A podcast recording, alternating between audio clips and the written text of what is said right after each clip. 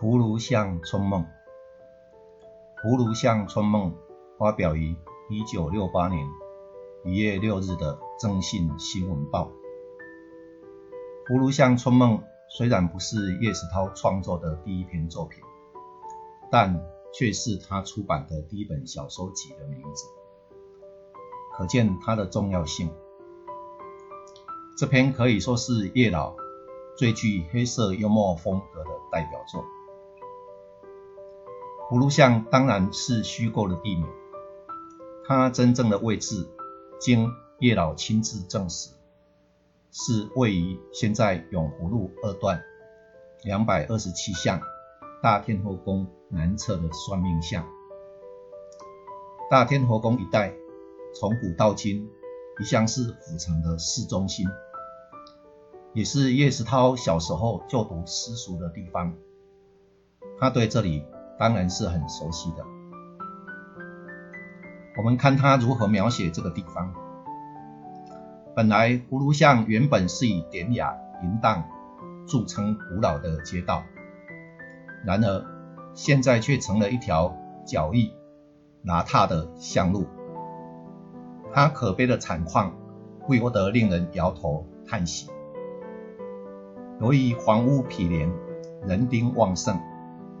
到处倾倒垃圾，堵塞的阴沟溢出污水，无处不流泻，使人找不出可以落脚的干净地方。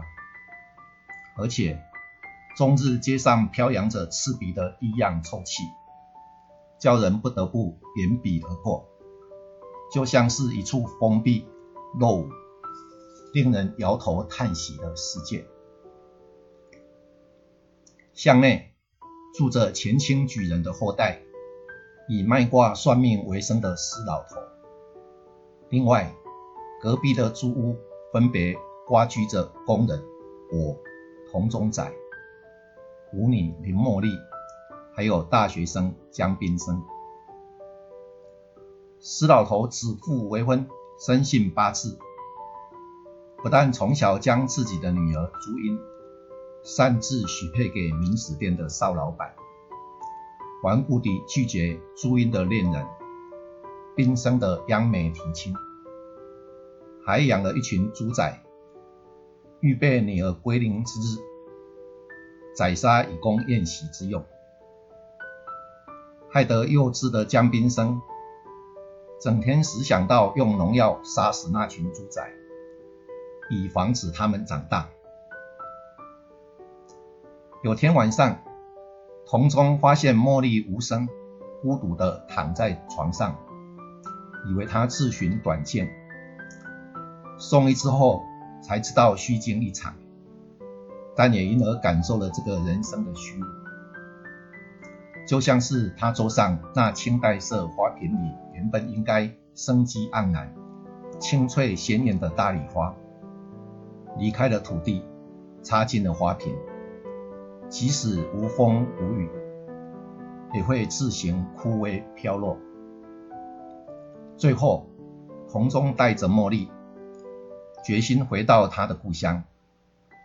即使是穷乡僻壤的荒村，也有一处可供扎根生长的土地，不再悬荡漂泊。另一方面，朱茵也跟宾生私奔。离开了葫芦巷的束缚，也摆脱了施老头的算计，勇敢的去追求自己的人生。这是一篇对封建社会阶级制度有很明显的反讽跟批判的作品。